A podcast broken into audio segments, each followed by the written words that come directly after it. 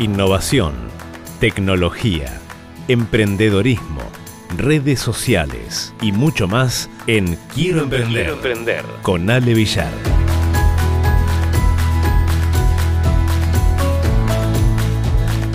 ¿Ya está todo inventado? Es la pregunta que me hago en este momento muy especial que estamos viviendo. Época de pandemia, emergencia sanitaria, crisis económica, pérdida del empleo, necesidades que se multiplican, asistencias remotas, un sinfín de factores que, claro, complejizan nuestra realidad, que la hacen en algunos puntos eh, más débiles, pero en otros más fuertes. Porque creo que nunca fue tan literal esta frase que dice que lo que no te mata te fortalece. Otra de las preguntas que me hago es, ¿cuánto nos costará esta pandemia? Y no hablo justamente de dinero, ¿sí?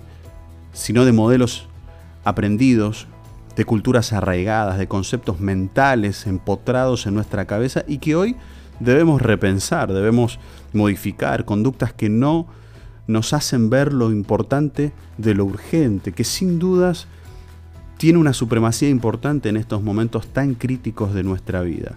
Hoy es 16 de abril del año 2020 y, oh casualidad, es el día del emprendedor. De aquellos que, ya sea por necesidad o afinidad, por perseguir sueños o demostrarse a sí mismo que pueden lograrlo, están cambiando muchas cosas, pero también están caminando por un sendero que tiene muchos obstáculos en el camino, pero que no es imposible llegar a la meta. De hecho, tenemos miles de casos de gente que ha comenzado este camino emprendedor y están concretando ese sueño que nació en su mente.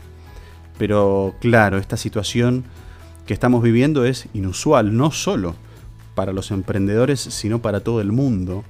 Leía en un artículo muy interesante de Darío Misraji en Infobae sobre si la pandemia es hija de la globalización y se preguntaba, ¿será su salvadora o su sepulturera? Y acá ya nos vamos metiendo en cómo esto golpeó a diferentes sectores, pero también cómo algunos de ellos se prepararon para este momento. No digo que se prepararon para una pandemia, pero sí se prepararon para un mundo donde el servicio, el producto, nuestra idea o modelo de emprendimiento pase por canales digitales. De hecho, en el mundo, el servicio de Internet se ha convertido en una actividad esencial, inclusive inclusive, eh, escuchen ustedes, en aquellos países que han decretado el aislamiento obligatorio. O sea, imagínense que ni siquiera el Parlamento está sesionando en la Argentina, en el caso de los senadores, por ejemplo, pero sí los que hacen delivery, que llevan productos que la gente compra desde su celular. Entonces, esto me lleva a reflexionar, a pensar sobre el mundo en el cual estamos parados en términos de comercios, de cómo hacemos las compras o cómo tuvimos que adaptarnos a hacer las compras. Cómo tuvimos que eh, readaptarnos a relacionarnos con nuestro equipo de trabajo a través de Zoom, por ejemplo, ¿no? que a fines del año pasado tenía 10 millones de usuarios y hoy está superando los 200 millones. Sin dudas que en este momento existen negocios que crecen a partir del coronavirus. Un estudio realizado por Flat 101, donde respondieron más de 1.700 participantes, una empresa especializada en conceptos y soluciones digitales para mejorar el rendimiento web, bueno, analizó el impacto del COVID-19 en el e-commerce, sí, en el comercio eh, electrónico y también otro tipo de negocios digitales. ¿Quiénes se vieron beneficiados? Bueno, delivery, el sector de la alimentación, farmacias, deportes, electrónica, material escolar para realizar las tareas en el hogar, eh, la prensa, ¿sí? tanto digital como las apps de, prensa también en el mundo, y el servicio de streaming, tanto de series como, como de películas.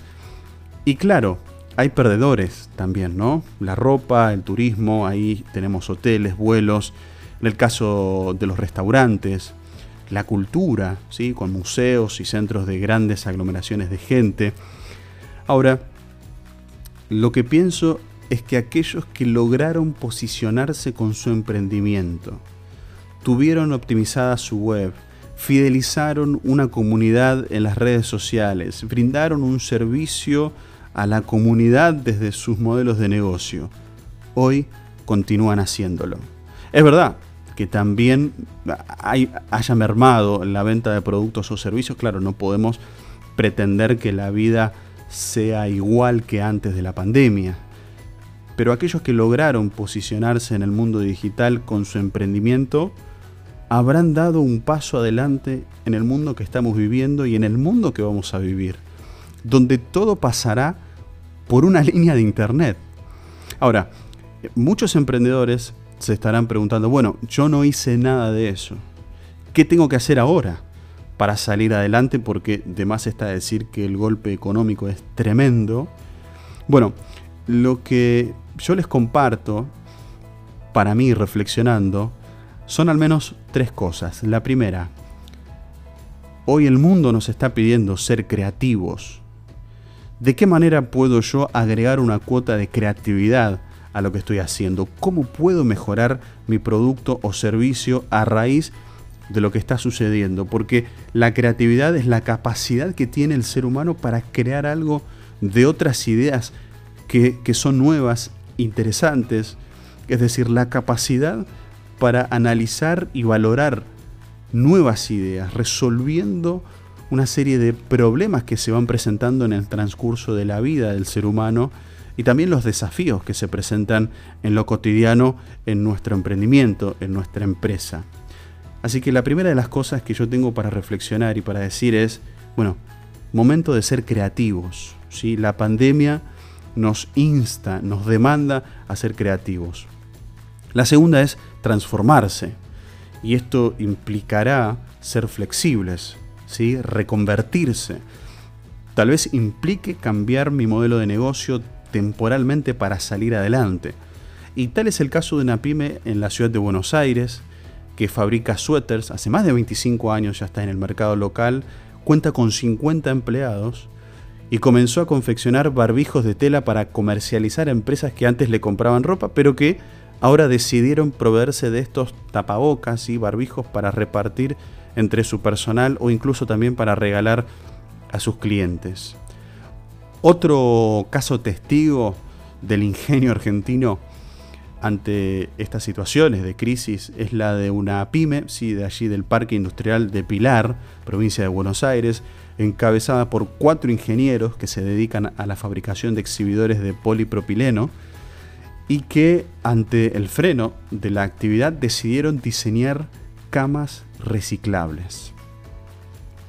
A lo que voy con transformarse, reconvertirse, es que esto también es para nuestra vida personal, porque este momento nos demanda un esfuerzo, un cambio de nuestra parte para enfrentar esto y lógicamente también impacta en nuestro emprendimiento.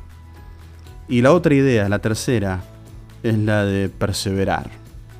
¿Perseverar en quién? Bueno, yo creo en Dios.